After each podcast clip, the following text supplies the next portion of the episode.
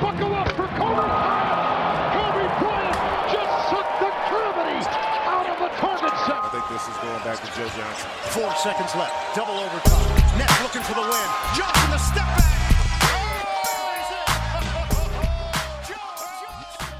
Moin und herzlich willkommen zum neuen Vögli. Ja, Grezlö, feinster Basketball-Talk wartet wieder auf euch, ohne viel drumherum und dabei darf natürlich nicht fehlen Arndt Tegen aus Hamburg. Moin. Ja, Grezlö, auch von mir herzlich willkommen zu Vögli Nummer 6, wenn ich mich nicht verzählt habe. Dich möchte ich auch begrüßen in der Leitung, mein lieber Dirk Funk, falls ihr die Stimme nicht erkannt habt. Heute Vögli, Basketball-Talk, kein Privat-Talk. Wie geht's dir? Interessiert mich absolut gar nicht. Wir reden nur noch über die NBA. Was haben wir heute dabei? Gib doch mal einen kleinen Ausblick. Ja, du hast eigentlich den Zettel heute, von daher ist das ein richtiger Arschloch-Move jetzt am Anfang gewesen. Aber ja, ich glaube, die Themen haben sich heute also relativ von alleine aufgestellt. Natürlich sind die Trade Talks so ein bisschen dominierend, glaube ich, bei den Themen der Woche. Auch unser Thema der Woche wird gleich ein Trade sein, der passiert ist letztens. Wir haben es ja gerade so verpasst, wirklich mit der letzten Podcast-Episode, dass wir den noch frisch mit reinbekommen haben. Aber dementsprechend haben wir jetzt mehr Material, das ist auch nicht schlecht. Und ansonsten haben wir wieder jede Menge Hörerfragen bekommen. Das ist erstmal wirklich Takeaway Nummer eins. Die Army ist, glaube ich, so, so stark wie noch nie. Und ich rufe rufe nach wie vor dazu auf, dass ich eigentlich einen Hiwi suche, der mir ein bisschen die Arbeit abnimmt. Ich musste wieder etliche Namen zusammentragen und das wächst mir langsam so ein bisschen über den Kopf. Also die Shoutouts werden lang, nehmt euch Zeit mit. Ja, ich freue mich drauf. Ja, sehr stabil. Das ist übrigens der Euphemismus des Jahres, dass ich den Zettel habe, den Organisationszettel. Ich habe ungefähr genauso viel wie du. Wir schütteln das Ding aus dem Ärmel. Aber wir haben ein bisschen was dabei. Der Vögli, für diejenigen, die ihn das erste Mal hören, schämt euch, dass ihr die anderen noch nicht gehört habt, ist die Fusion aus unserem Talk und euch als Community. Wir haben ein Thema der Woche, was wir vorgelegt haben, haben uns dieses Mal ein großes Thema aus unserer Facebook-Diskussionsgruppe ins Gesicht von Staudemeyer NBA Talk mit rausgenommen haben ein paar Hörerfragen dabei, auch die kommen primär aus der Gruppe, sind aber auch über Twitter einzureichen. Und wir haben wieder ein Ranking dabei, mein Lieber. Ranking, nervös, na klar, na klar. Du bist schon wieder nervös. Also dieses Mal haben wir ein Ranking, letztes Mal nicht. Beginnen würde ich sagen, tun wir mit unserem Thema der Woche. Du hast es eben schon angerissen. Es gab ein paar Trades tatsächlich. Der vermeintlich spektakulärste ist unser Thema der Woche. Die große Überschrift lautet, die Toronto Raptors haben einen Power Forward. Zum ersten Mal seit fünf Jahren gefühlt sind sie da wirklich sehr, sehr gut besetzt auf der Position. Sergi Bakker verlässt die Magic, geht zu den Toronto Raptors nach Kanada. Im Gegenzug gibt es Terrence Ross und einen First Rounder, der jetzt nicht so wahnsinnig hoch sein wird, irgendwo 20 plus. Für dich erstmal, ja, die, die straight-out-Frage, gibt es da einen klaren Gewinner für dich? Ist das so ein Move, wo man sagt, boah, da haben sie, haben sie selber über den Tisch gezogen oder ist das, wenn man mal wirklich beide Seiten beleuchtet und die, die Begleitumstände mit reinnimmt, ist das was, was für beide Seiten irgendwo Sinn machen kann? Ich habe erstmal die ganze Zeit gar nicht über die ganze E-Backer-Thematik drüber nachdenken können, weil für mich die ganze Zeit Terence Ross im Kopf noch herumschwirrte aus der oh letzten Gott. Episode tatsächlich. Flow Low the Carrion Crow hatte uns da ja wirklich die Frage gestellt zur, zu Terence Ross und wie, wie er sich so entwickelt wird. Und da haben wir noch potenziell über Change of Scenery geredet und jetzt ist es auf einmal da. Also Terence Ross darf sich bei den Magic ein bisschen austoben. Und ja, also ich würde es schon auch eher so ein kleines bisschen vielleicht in der Richtung sehen und nicht ganz so extrem, wie es manch andere sehen. Also klar, man hört jetzt ganz oft, Rob Hannigan, was machst du da? Und im Prinzip ist es auch so. Also die schwachsinnigen Moves sind vor allen Dingen vor der Saison jetzt wirklich da, da gewesen. Der Trade an sich jetzt wirklich isoliert finde ich jetzt nicht dramatisch schlimm. Also wenn man den Berichten Glauben schenken möchte, dann gab es einfach keine besseren Angebote. Und wenn man das jetzt einfach mal im Verhältnis sieht, dann haben sie ja noch solide was zurückbekommen. Also wir werden später noch ein bisschen genauer drauf eingehen. Aber ich finde es jetzt erstmal nicht dramatisch. Und klar, für die Raptors ist das ein super Move, absolut. Wie gut der jetzt wirklich ist, werden wir auch gleich noch drauf kommen. Ja, würde ich auch sagen, da kommen wir gleich drauf. Ich glaube, die große Story bei Sergi Ibaka ist natürlich, sie haben ihn erst vor dieser Saison geholt. Er wird jetzt im Sommer unrestricted free agent, hätte die Magic also wieder verlassen können. Und wenn sie der Meinung sind, dass er da wahrscheinlich nicht resignen wird, dann macht es natürlich Sinn, ihn zu bewegen. Der Frontcourt der Magic war absolut ja, voll und krachig, irgendwie dysfunktional, da hat alles nicht so richtig zusammengepasst, haben wir immer wieder drüber gesprochen. Für Aaron Gordon war nicht so richtig Platz auf der 4, der hat viel auf der 3 rumgehampelt. Dann hattest du irgendwie zwei Rim Protector mit ihm und Biombo, also mit Ibaka und Biombo. Also, dass der Junge bewegt wird, macht in dem Fall schon irgendwie Sinn. Das große Ganze, wenn man auf die Magic guckt, ist halt schon eine krachige Veranstaltung. Da sind jetzt in den letzten zwei, drei Jahren schon mindestens mal drei bis vier Entscheidungen getroffen worden, die man kritisch sehen kann diese hier isoliert bin ich bei dir, das kann man schon so machen. Das ist schon okay, wenn man davon ausgeht, dass Ibaka weg wäre, weil die Saison nicht so erfolgreich läuft, wie man sich das vorgestellt hat. dann kannst du ihn bewegen. Terence Ross, der Vertrag ist irgendwo auch noch völlig in Ordnung. Den Pick dazu, das kann man schon so machen. Wenn wir auf die Raptors kommen und das mal so ein bisschen, ja, erst, erst aus Seiten von Toronto beleuchten, ist es für mich ein wahnsinnig guter Move. Wir haben immer wieder drüber gesprochen, da fehlt irgendwo ein klarer Power Forward mit, ja, Borderline Star Potenzial, würde ich mal sagen, um da wirklich zu competen im Osten. Paul Millsap, da waren sie interessiert, der war dann scheinbar nicht mehr auf dem Markt, dann ist Ibaka so ein bisschen der logische Schritt, die zweitbeste Lösung, die da verfügbar war und ist für mich einfach ein sehr, sehr guter Fit. Jetzt bekommen sie da jemanden, der ihnen Rim Protection geben kann, der ihnen in der Offense Spacing ein bisschen Shooting geben kann, der neben Jonas Valanciunas spielen kann, der aber auch im Smallball mit Demari Carroll vielleicht auf der 4 spielen kann. Also der Junge passt für mich an beiden Ecken des Courts, an beiden Enden des Courts vielmehr sehr, sehr gut rein. Wenn man davon ausgeht, dass sie optimistisch sind, ihn signen zu können im Sommer und da auch bereit sind, wirklich einen fetten Vertrag hinzulegen, dann kann das schon Sinn machen. Cap Space haben sie. Insofern aus Raptors Sicht für mich ein sehr, sehr guter Move. Wie dicht er sie an die Cavs bringt, da kannst du gleich nochmal zu senfen. Aber wenn wir den sportlichen Fit erstmal nach vorne ziehen, macht an beiden Enden des Feldes Sinn, oder? Naja klar, dass Ibaka theoretisch überall reinpasst, da haben wir ja in der letzten Episode darüber gesprochen, das ist definitiv so und klar, dass sie jetzt endlich ihren, ihren Starting-Vierer bekommen haben, macht sie jetzt natürlich akut besser. Wie gesagt, wir werden gleich da glaube ich noch ein bisschen drüber diskutieren. Ich bin da jetzt nicht ganz so krass hype, wie das vielleicht manche schon sehen, die jetzt sagen, boah, die sind jetzt ganz klar die Nummer zwei und werden die Cavs irgendwie ärgern können. Zu den Cavs kommen wir später auch noch. Das sehe ich vielleicht minimal anders. Ansonsten muss man halt dazu noch ein bisschen sagen, also auch um die Magic wirklich nochmal zu verteidigen. Im Prinzip ist ja die Geschichte Ibaka dass er nicht resign wird bei den Magic, war dann doch relativ klar und aus Raptors Sicht hättest du ihn wahrscheinlich auch so bekommen können. Also für welche Kohle werden wir gleich auch nochmal drüber sprechen. Und normalerweise in so einem Szenario würde man drüber sprechen, eigentlich, es ist schon halt ein kleiner Gamble. Also theoretisch hast du dir jetzt kurz den Mietwagen Sergi Ibaka geholt, hast solide was abgegeben. Du hast nämlich einen grundsoliden Spieler, der einen absolut super Vertrag hat, hast du abgegeben und einen First-Round-Pick für einen Spieler, der dich eventuell wieder verlassen kann. Also das ist halt die große Thematik. Sie sind relativ optimistisch, dass sie ihn bekommen könnten, aber es geht halt um das Hier und Jetzt. Und klar, sportlich erstmal ganz gut, aber ich will erstmal, dass du vorlegst und dann gucken wir mal, wie es da weitergeht. Ja, habe ich ja eben schon. Ich sehe es ein bisschen positiver aus Rap, dass sich natürlich gibst du mit Terence Ross ein interessantes Piece ab, der hilft dir auf dem Court, der Vertrag ist in Ordnung, dein First Rounder, wie viel der dann am Ende des Tages wert ist, der ist was wert, ganz klar, aber der entscheidet jetzt auch nicht über, über die, den großen Erfolg der Raptors in den nächsten Jahren. Ich finde es erstmal ein schönes Signal, zu sagen, wir gehen wirklich ganz klar auf Win Now, wir versuchen jetzt akut nochmal nachzulegen, uns dichter an die Cavs zu bringen, wie dicht, da kommen wir nachher drauf, aber dichter ran bringt sie in jedem Fall. Ob sie jetzt die klare zwei sind, da tue ich mich auch noch ein bisschen schwer, da sehe ich Boston dann schon noch auf einem ähnlichen Niveau mindestens, wenn nicht sogar vielleicht nach wie vor drüber. Die Frage ist ein bisschen, welchen Ibaka bekommst du? Bekommst du den aus den letzten zwei, drei Monaten, der da eine solide Rolle gespielt hat, aber sicherlich nicht das gebracht hat, was die Magic sich erhofft haben? Oder bekommst du eher den, ja, den Prime Ibaka aus OKC-Zeiten? Dann macht er dich natürlich massiv viel besser. Wir haben ihn sehr positiv gesehen vor der Saison haben ihm, glaube ich, sogar eine All-Star-Nominierung prognostiziert oder mindestens mal das eine, eine, ja. eine All-Star-Kaliber-Saison. Das war es jetzt nicht, lag aber nicht nur an ihm, sondern einfach daran, dass die Magic ein Trainwreck sind, gerade auf dem Court, gerade im Frontcourt, da läuft halt nicht viel zusammen. Ich bin überzeugt, rein sportlich, dass er da sehr, sehr gut reinpasst. Ich glaube, der bringt ihn gerade in der Offense nochmal so ein Spacing-Element, was sie gebrauchen können, was gerade ein DeMar DeRozan und auch ein Kyle Lowry für ihre Drives gebrauchen können. Das bringt dir Patrick Patterson natürlich irgendwo auch, aber da ist die Barker schon nochmal ein Upgrade. Und in der Defense müssen wir nicht drüber sprechen, wenn der Junge Bock hat, dann ist das ein elitärer Verteidiger. Er hat da so ein bisschen nachgelassen die letzten Monate, muss man fairerweise dazu sagen. Sein Rebounding ist für mich immer noch irgendwie, ja, so eine, so eine Geschichte, aus der ich nicht schlau werde. Der hat Potenzial, dir mal 18 Rebounds zu pflücken, wenn er richtig Bock hat, aber meistens gibt er dir halt so 18 und 7. Da müssen wir mal schauen, welchen Ibaka man da wirklich bekommt. Aber ich sehe den sportlichen Fit, den finde ich sehr, sehr gut an der Stelle. Also vielleicht hast du das ein bisschen kritischer gesehen.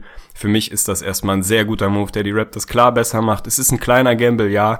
Aber ich finde, das bist du deiner Organisation schuldig, deinen Fans schuldig und auch deinen beiden Stars in der Prime mit Kyle Lowry und DeRozan irgendwie schuldig, dass du da alles versuchst, um dich da ranzukommen.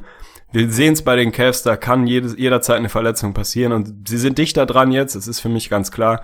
Insofern für mich auch ein richtiger Gamble und allzu viel, muss man ja mal ehrlicherweise sagen, haben sie jetzt auch nicht abgegeben.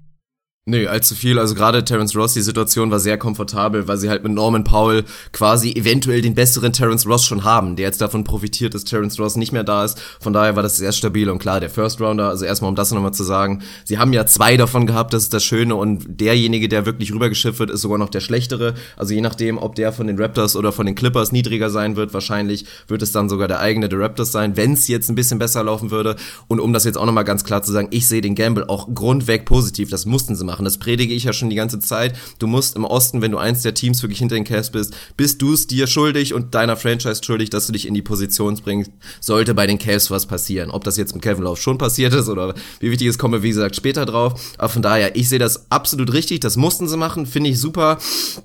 Ich wollte es nur noch mal aus Magic-Sicht vielleicht so, so ein kleines bisschen verteidigen, sagen wir mal im Prinzip. Aber rein von der Theorie her, auch da natürlich sportlich wirklich ein astreiner Move, muss man mal sagen. Also klar, erstmal gewinnen sie wirklich einen Dreierschützen dazu und das ist Sergi Bucker. Aktuell Career High 39 Prozent von draußen. Rein in der Theorie gibt es auch Valanciunas endlich wirklich das, was er braucht, nämlich einen starken Verteidiger neben sich. Bloß dann kommen wir langsam mal so ein bisschen zu der Praxis. Und da muss ich schon sagen, ich will jetzt nicht wieder mit den Verschwörungstheorien anfangen, dass Sergi Bucker eventuell schon 37 ist.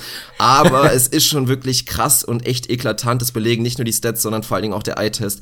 Athletisch hat er einfach stark abgebaut. Also ich weiß nicht, ob er sich zu sehr auch ins VIP-Leben mit seiner Frau Carrie Hilson da irgendwie hat verleiten lassen und vielleicht nicht mehr ganz so hart arbeitet. Sergi Bucker ist ja eigentlich auch für seinen wirklich Top-Athleten-Körper immer bekannt gewesen. Aber er ist einfach nicht mehr so explosiv. Er springt nicht mehr so hoch. Er hat nicht mehr so oft diese krachenden Dunkings und auch in anderen Elementen zeigt sich das wirklich gerade Thema Rebounding, gerade auch seine Rim Protection Protection, seine Blogs. Das erste, was Kyle Lowry auch wirklich gesagt hat als Kommentar war, jawohl, wir kriegen jetzt ordentlich Rim Protection und hier seine Blogs dazu ist halt nicht mehr wirklich so der Fall. Rein wenn man in die Stats guckt, wirklich seine Block Percentage hat sich fast halbiert. Er ist auch wirklich, was sein Rebounding angeht, immer schlechter geworden. Inzwischen ist er da wirklich für ein Power Forward auf einem schwächeren Niveau. Hängt natürlich damit zusammen, dass er auch bei Orlando sehr viel am Perimeter rumlief, aber das ist nun mal alles nicht so. Und ich will es auch nochmal ganz klar sagen, jetzt sportlich, du hättest für einen Paul Millsap mehr zahlen müssen. Deswegen, es ist ein super Schnäppchen und einfach ein extrem guter Value-Deal, sagen wir mal. Aber wenn ich es jetzt ganz klar vergleiche, Paul Millsap gegen Sergi Bucker, was das sportlich bedeutet hätte. Sergi Bucker ist nur der bessere Dreierschütze für mich. Paul Millsap ist der bessere Verteidiger,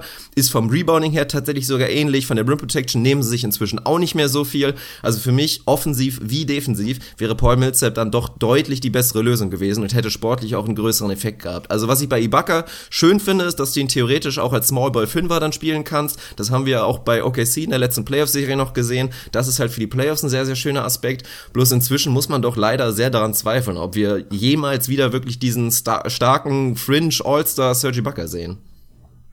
Ja, was sein Alter angeht, da will ich mich nicht zu äußern, das kann ich nicht beurteilen. Natürlich ist da so ein, klarer Abwärtstrend in den letzten Monaten mal zu erkennen. Die Frage ist halt immer, wie viel schiebst du darauf, dass es bei dem Magic einfach grundsätzlich nicht gut lief? Wie viel liegt Aber an Serge die Monate, individuell? Es sind die letzten Jahre. Wenn du wirklich die letzten drei, vier Jahre vergleichst, ist einfach jedes Mal wieder ein kleiner Schritt nach unten. Ja, richtig. Das wollte ich ja gerade sagen. Die Frage ist, wie viel liegt an Ibaka individuell? Wie viel liegt da an dem Umfeld oder an was auch immer für äußeren Einflüssen? Inwieweit traust du ihm zu, da so einen kleinen Bounceback zu bekommen. Das sehen die Raptors offenbar weniger dramatisch und dann macht der Move natürlich Sinn, dass Paul Millsap 1 zu 1 der klar bessere Basketballer in fast allen Belangen ist, der klar bessere Fit und das bessere Piece für die Raptors gewesen wäre. Das glaube ich muss man nicht diskutieren, das ist ganz klar. Da gibt's wenig Elemente, wo Ibaka sein, ja, seine Nase vorne hat. Aber ich meine, Paul Millsap ist auch für mich nach wie vor einer der 15 besten Basketballer der Liga, so ungefähr, oder mindestens mal 20. Also der war dann einfach nicht mehr verfügbar offensichtlich. Vielleicht waren sie nicht bereit, das abzugeben, was sie hätten abgeben müssen. Dann ist Ibaka für mich so als 1B-Lösung ein sehr, sehr guter Move. Für die Magic, da haben wir jetzt noch nicht so wahnsinnig viel drüber gesprochen, bin ich bei dir. Es macht isoliert schon irgendwo Sinn. Wenn klar ist, dass der Junge geht, dann hast du vielleicht, kann man sogar einen Case dafür machen, dass du noch ganz gut was zurückbekommen hast. Terence Ross kannst du, kannst du gebrauchen. Aaron Gordon kannst du jetzt hoffentlich endlich primär wieder auf der 4 einsetzen und hast so ein bisschen die Redundanz im Frontcourt aufgelöst, dass du halt mit Bismack Biombo schon einen Rim Protector hast, der irgendwo gar nicht zu Serge Ibaka passt. Die beiden haben nicht wirklich zusammen funktioniert. Vucevic zwischendurch von der Bank macht wahrscheinlich auch nicht so ewig viel Sinn. Also da kannst du jetzt die Frontcourt Rotation wieder so ein bisschen sinnvoller strukturieren. Was mit Mario Hazonia passiert, muss man mal sehen. Der kriegt jetzt wieder so einen Terence Ross vor die Nase, aber was mit Hazonia passiert die nächsten Monate, steht eh so ein bisschen auf einem anderen Blatt. Der ist da so eine ja, einigermaßen tragische Figur für mich. Also sportlich macht das aus Magic-Sicht schon Sinn. Wie gesagt, das, das Big Picture, also das große Ganze, da kann man definitiv kritisch mit sein. den Move jetzt, den finde ich in Ordnung. Also das, das kann man schon so machen.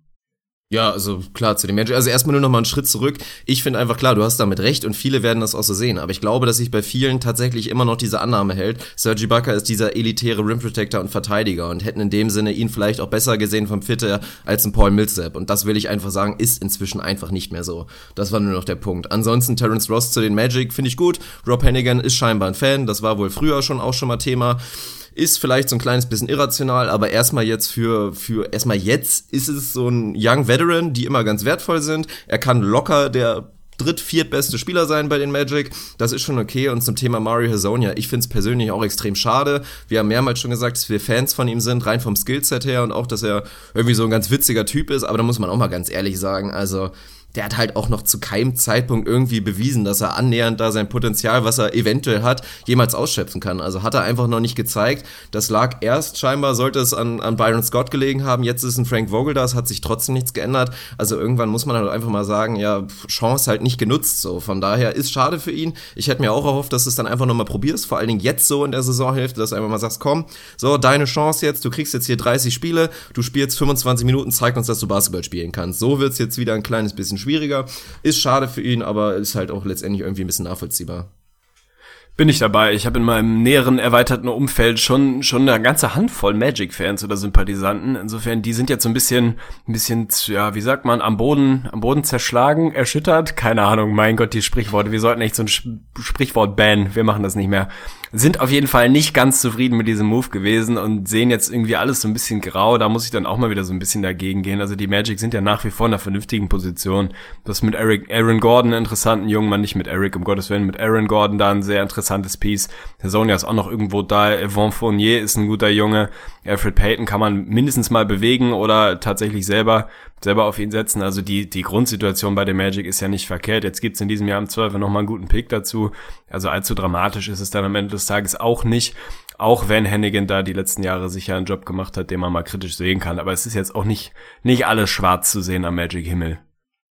Ja, das ist auf jeden Fall so. Und ich würde auch nach wie vor so minimal den Deal damals wirklich so ein bisschen verteidigen. Viele kommen jetzt natürlich mit diesem Argument, das liest man jetzt ja natürlich überall. Boah, man hat jetzt letztendlich Oladipo und so weiter abgegeben, Sabonis abgegeben für dafür, dass du irgendwie einen First-Round-Pick und Terrence Ross bekommen hast es war halt ein Gamble, der nicht gut gegangen ist. Mein Gott, es hätte gut gehen können und wenn Sergi Bucker das gewesen wäre, was eigentlich die meisten von ihm erwartet hätten, dann hättest du, glaube ich, auch eine solide Chance gehabt, ihn irgendwie zu signen. Dann wäre die Saison automatisch ein bisschen besser gewesen und so hättest du dann eventuell ein Piece bekommen. Bei Oladipo muss man ja auch mal ganz ehrlich dazu sagen, wie hoch wäre die Wahrscheinlichkeit da gewesen, dass er bei den Magic irgendwie weiter verlängert hätte. Also ich meine, da war es ja vorher auch schon ein bisschen Thema, das ist jetzt auch nicht unbedingt das Realistische. Und Sabonis, ja, ist aktuell ein Starter für die OKC, bloß wer weiß, ob der auch jemals mal richtig gut werden wird. Von daher, ich fand den Gamble okay, dass du halt versucht hast, irgendwie dir so durch so einen mutigen Move eventuell einen Orts mit ins Boot zu holen. Letztendlich war halt der viel größere Fehler einfach, dass die Roster-Zusammenstellung vor der Saison. Also auch jetzt, du hast eben gesagt, der Frontcourt ist jetzt so ein bisschen funktionaler.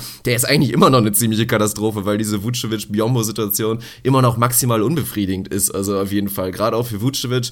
Der ist für mich auch nach wie vor noch ein Trade-Kandidat. Vor allen Dingen auch die Magic. Klar, da wird, wird noch was passieren. Da passt es nach wie vor hinten und vorne nicht. Biombo wäre interessant, eventuell noch für einen Playoff-Kandidaten. Vucevic Vucevic kann auch weiterhelfen, machen aktuell alle überhaupt keinen Sinn bei den Magic. Einzige Positiv-Story, wie gesagt, wenn Aaron Gordon wieder zurück ist, kann er sich dann endlich mal als, als Vierer präsentieren, was er auf jeden Fall auch sein wird in der NBA. Also zumindest da kann man mal ein bisschen auf eine schöne Entwicklung hoffen. Ja, ich wollte damit vorhin, falls ich das falsch ausgedrückt habe, nicht nicht meine Meinung in, in die Richtung ziehen, dass ich glaube, dass der Frontcourt da jetzt irgendwie besonders positiv ist. Es ist besser als vorher, das wollte ich damit gesagt haben, allein weil du Aaron Gordon nicht mehr auf der 3 sehen musst. Und den Case mache ich nur wirklich seit einem Jahr, dass das keinen Sinn macht. Das passt immer noch hinten vorne nicht so wahnsinnig gut zusammen im Frontcourt. Es ist besser als vorher, es ist immer noch mies. Ich glaube, darauf kann man sich einigen. Ja, das ist es auf jeden Fall. Aber dann jetzt mal Eier auf den Tisch. Wir haben schon so ein bisschen angedeutet, dass wir es nicht unbedingt so sehen, dass sie jetzt ganz klar die Nummer zwei sind oder dass sie potenziell auch die Cavs ärgern können. Aber das war die große Frage. Also müssen wir jetzt einfach mal direkter Vergleich. Boston Celtics, Washington Wizards, Atlanta Hawks. Wie siehst du sie da so im Vergleich? Ziehen sie an den Boston Celtics jetzt offiziell vorbei? Und wie sehen wir es potenziell für die Playoffs und gegen die Cavs? Oder auch einen anderen der, der zwei potenziell in der zweiten Runde?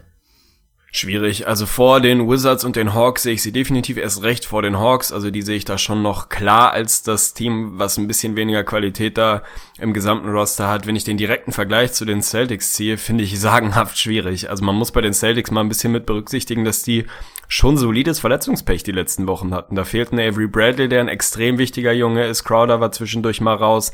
Also da ist nach wie vor noch ein bisschen Upside. Wenn ich aufs Ranking gucke, da bin ich mir relativ sicher, dass die Raptors Boston nicht mehr holen. Das sind viereinhalb Spiele. Das kann ich mir nicht vorstellen. Dafür macht Boston für mich auch einen zu stabilen Eindruck.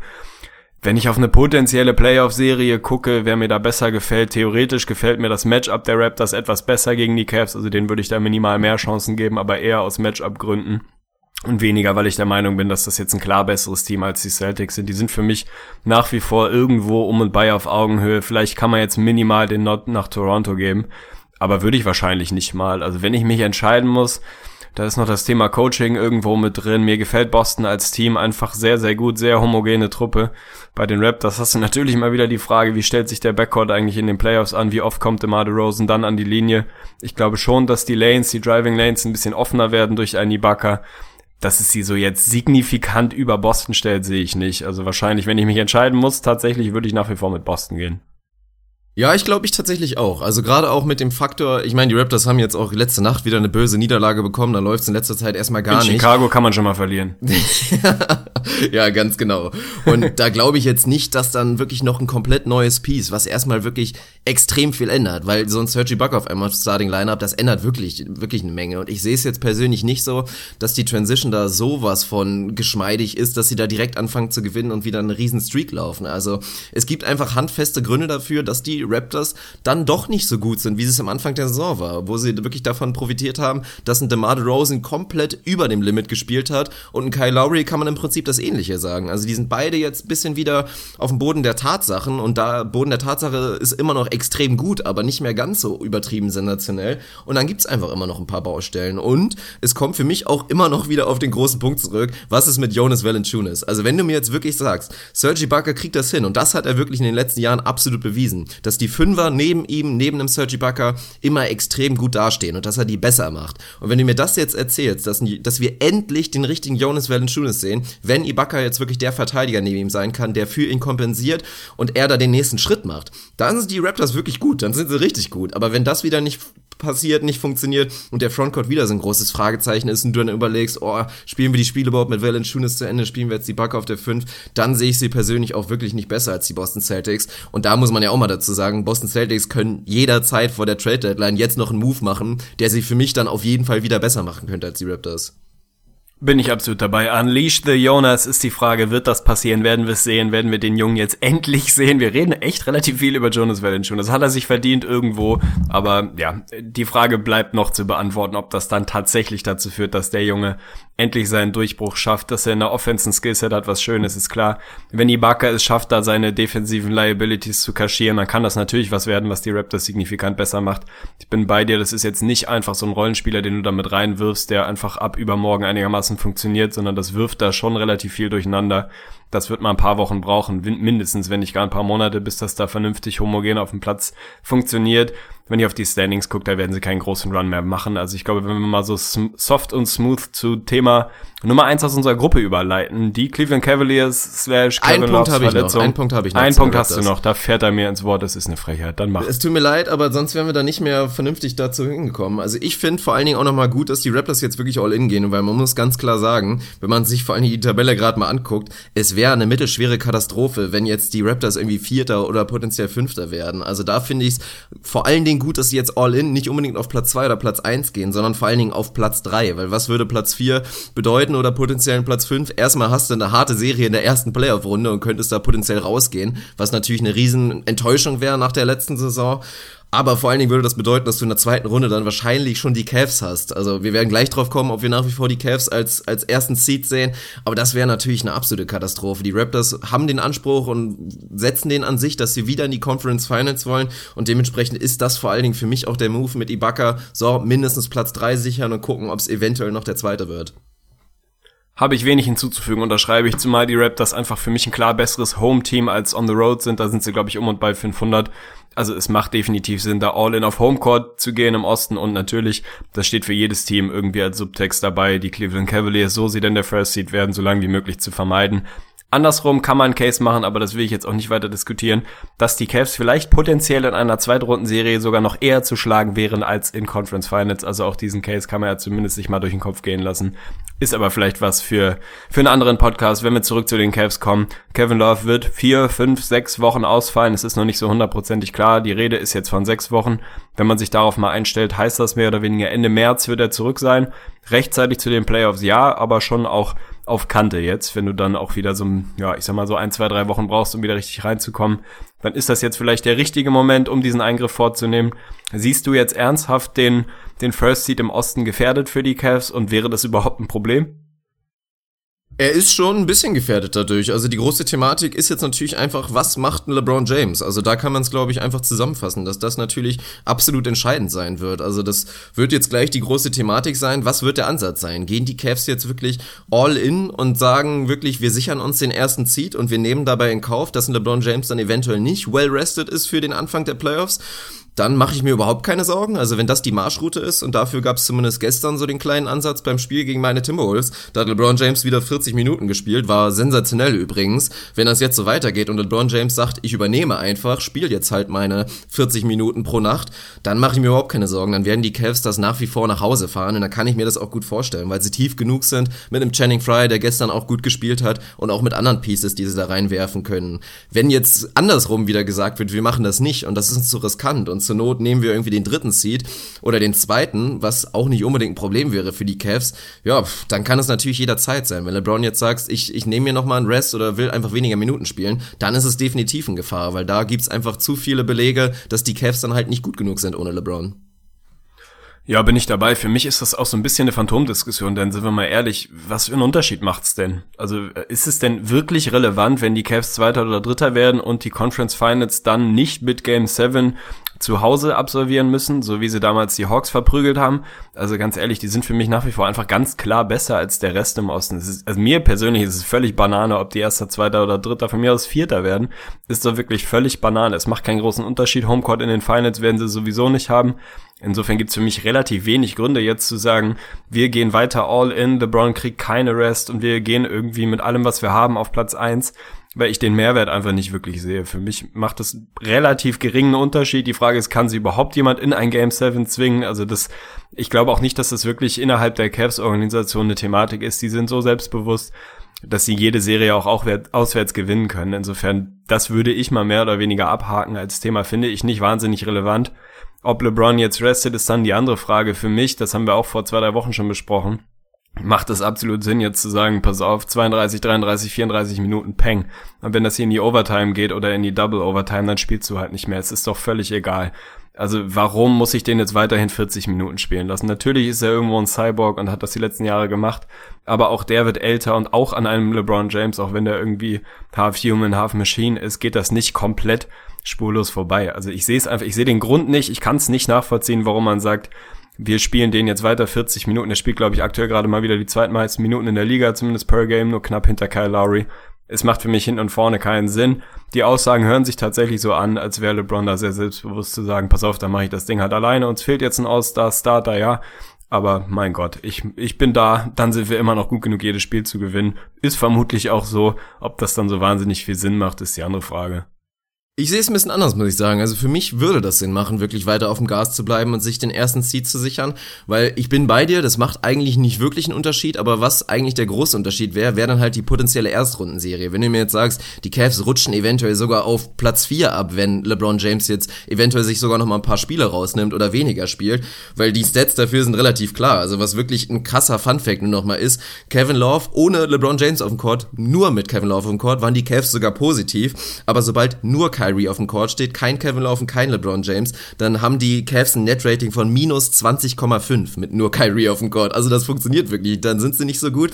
Und dementsprechend, wenn du dann so abrutscht, dann ist es nicht unbedingt ein Problem, weil du wirst trotzdem weiterkommen. Du wirst nicht in der ersten Runde rausfliegen. Aber dann hast du dann potenziell in der ersten Runde vielleicht eine Sechs-Spiele-Serie, eventuell sogar sieben, nicht unbedingt, aber du hast zumindest fünf, sechs Spiele, statt einfach vier. Und für mich ist es nicht dieser entscheidende Unterschied, ob LeBron James jetzt 33 oder 36 spielt oder 39. Ich glaube nicht, dass das wirklich diesen extremen Unterschied macht. Was jetzt wirklich nur was bringen würde, wäre, wenn er sich wieder eine Woche rausnimmt oder sogar zwei und dann wirklich komplett regenerieren kann und dann einfach wieder neu da ist. Aber das kann er sich holen, wenn sie einfach den ersten Seed sich sichern, dann ein Matchup gegen wen auch immer haben, die in vier Spielen wegbomben, die anderen lasst du dann wieder ihre sechs, sieben Spieleserien spielen, dann hast du wieder gut eine Woche frei, vielleicht sogar anderthalb. Also von daher, aus diesem Aspekt würde es mich für mich viel mehr Sinn machen, wirklich auf dem Gas zu bleiben, sich den ersten Ziel zu sichern, erste Runde bomben und dann hat LeBron James genug Pause, weil wir haben es im letzten Jahr gesehen. Wenn der Playoff-Weg wieder ähnlich locker ist für die Cavs, dann haben die so viel Pause in den Playoffs, da musst du dich in der Regular Season nicht schauen. Gehe ich ein bisschen dagegen aus dem einfachen Grund, dass ich keinen nennenswerten Qualitätsunterschied zwischen den Teams auf Platz 6, 7 oder 8 sehe, je nachdem wer da am Ende einläuft. Also für mich ist es relativ es geht um 4, 5 zum Beispiel. 4, 5. Ja, aber wenn du Zweiter oder Dritter wärst. Ja, ich glaube nicht, dass sie Vierter werden. Und es wird vielleicht ein bisschen eklig ich halte es für ausgeschlossen, dass sie Vierter werden, selbst wenn sie, wenn sie LeBron James jetzt noch mal ein bisschen resten würden. Einen unter den ersten drei haben sie für mich sicher und dann ist es mir völlig banane, ob du gegen die Pacers spielst oder gegen die Pistons oder gegen die Bulls oder wen auch immer. Da sehe ich jetzt nicht wirklich den Unterschied, dass man sagt, dafür lohnt es sich unbedingt Zweiter zu werden, damit wir nicht an Platz sieben gegen die Bulls oder gegen die Pacers spielen. Also da gibt's für mich nicht ernsthaft einen Unterschied. Klar, sie sollten zusehen, nicht auf Platz vier oder fünf zu fallen, aber da ist die Lücke für mich dann einfach zu groß. Also das kann ich mir nicht vorstellen, dass das ernsthaft passiert und dementsprechend ist es für mich einigermaßen Banane, was dann da auf den ersten drei Seeds passiert.